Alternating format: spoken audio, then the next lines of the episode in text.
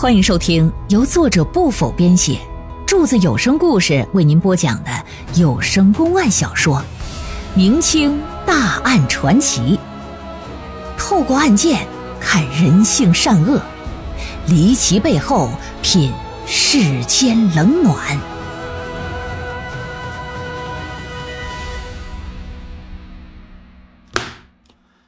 所谓三书六礼呀、是出自于《礼记》，是中国古代汉族传统婚姻的一个礼仪。三书呢，指的不是说大叔、二叔、老叔啊，指的是聘书、礼书、迎书。聘书是什么呢？是定亲时候用的，等同于现在的结婚证。礼书是指送礼的清单，哎，送了多少东西，你这玩意儿拉出个单来，有个具体的数目。迎书是成亲当天，男方迎娶新娘子的时候，给新娘的一种文书，就给你一个名分呢。你看，结婚这个东西有迎书，离婚那玩意儿是休书。哎，你看，这都是知识点吧？那么说六礼分别是什么呢？是采纳、问名、纳吉、纳征、请妻、亲迎、纳采。指的是男方拜托媒人到女方家里提亲，女方在答应之后，男方带着礼品过来求婚来问名。问名指的是男方请媒人说，问清女方的名字以及出生年月日具体时辰，这边啊好找这个阴阳先生给合八字儿哎，如果说是八字要合，那最好不过；八字要不合，看看找什么样的法子给破上一破。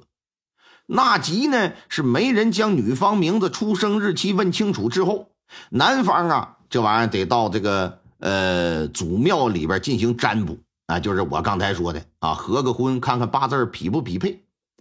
纳征指的是男方要把准备好的聘礼送到女方家来，请妻是指男方选定婚期之后，再准备好礼品一并送到女方家来，告诉你结婚的日期。征求女方家里的同意，亲迎就是结婚前一两天的时候，女方送嫁妆到男方家，然后带男方亲自到女方家里迎娶。这三书六礼，几乎每一个环节都是送礼花钱。同时呢，这个石乐天心里跟明镜似的，这也是他故意提出刁难的问题所在，让你呀知难而退。媒婆这臊眉大眼的就回到了毕家，把这女方的要求一说，这毕家母子可就挠了头了。显然呢，寡妇扯夜两两两个人拿不出那么多钱来，但是也不同意退亲，因为这当初毕竟是自己家老爷定下来的，那怎么能因为没钱就给退了呢？开始也没说钱的事儿。为了能够成功迎娶到石红喜。毕元决定暂时不备考试了，先是赚赚钱吧，等把媳妇儿啊给娶回家来再说吧。可是啊，这婚期呀一拖就拖了三年。俗话说得好，“女大不中留啊，留来留去结冤仇啊。”三年之后，石红喜就已经二十了，放在古代说那是大龄剩女啊，相当于咱们今天大姑娘活到三十五六吧。啊，得是这么样的一个一个一个时间差，应该是这样。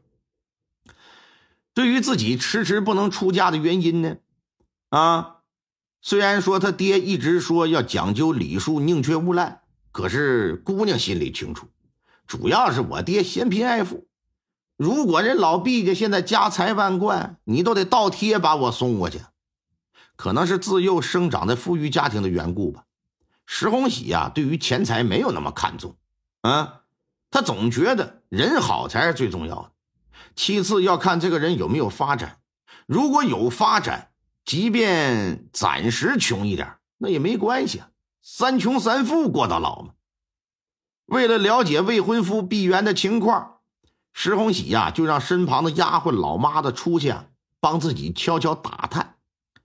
当得知毕元一表人才，为人正派，学识渊博，将来还极有可能考到进士，但是为了凑够迎娶他的钱，现在呀把书本都扔了。不得不白天教书，晚上上大酒楼当跑堂伙计去。哎呀，姑娘一听，甭提心里多难受了，不是个滋味嗯，而且心里也认为啊，这毕元，也就是这未婚夫啊，是个好男人呢。这样的男子，我此生是非他不嫁。为了能让自己家的爹尽快松口，让自己和人完婚，石红喜不敢直接跟他爹说，就去央着他母亲。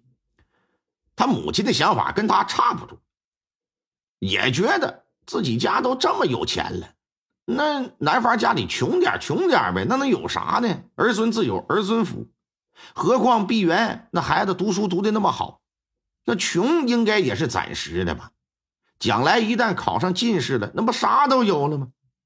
另外，毕元不着急，这女儿可等不了了，难道还要再等上三年不成吗？所以呀，这夫人就去跟石乐天说，劝他说：“老爷呀。”你别对人家要求那么高，这真要是再拖下去，弄不好吃亏的可是自己的女儿啊！石乐天一听也觉得这事儿是哈，不能再往下拖了。可是事儿都办到这个程度了，如果一分钱不要，自己脸上也挂不住啊。所以呢，就降低要求了，不要什么三书六礼了，要二百两彩礼就行了。拿出二百两银子来，这事儿就可以办。而且明确表示少一分都不行，必须足斤足两，而且只给你家仨月时间，仨月内不凑够二百两放在我的面前，那咱们还是商量商量退亲的事儿吧。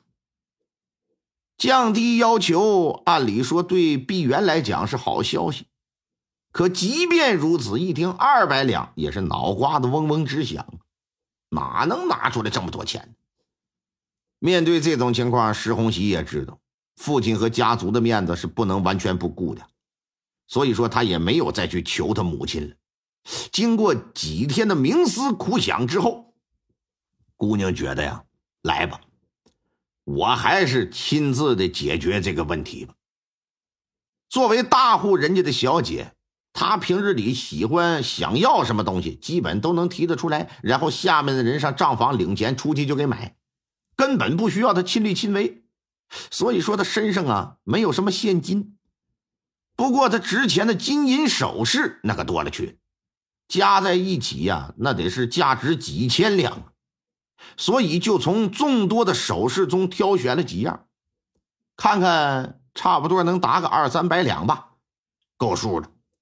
由于自己不方便直接去找碧媛呢，就交给奶妈吴婶娘了。说你呀，把这东西转交给毕元，让他换了线兑成银票，哎，然后上我家来来提一提呀成亲的事儿。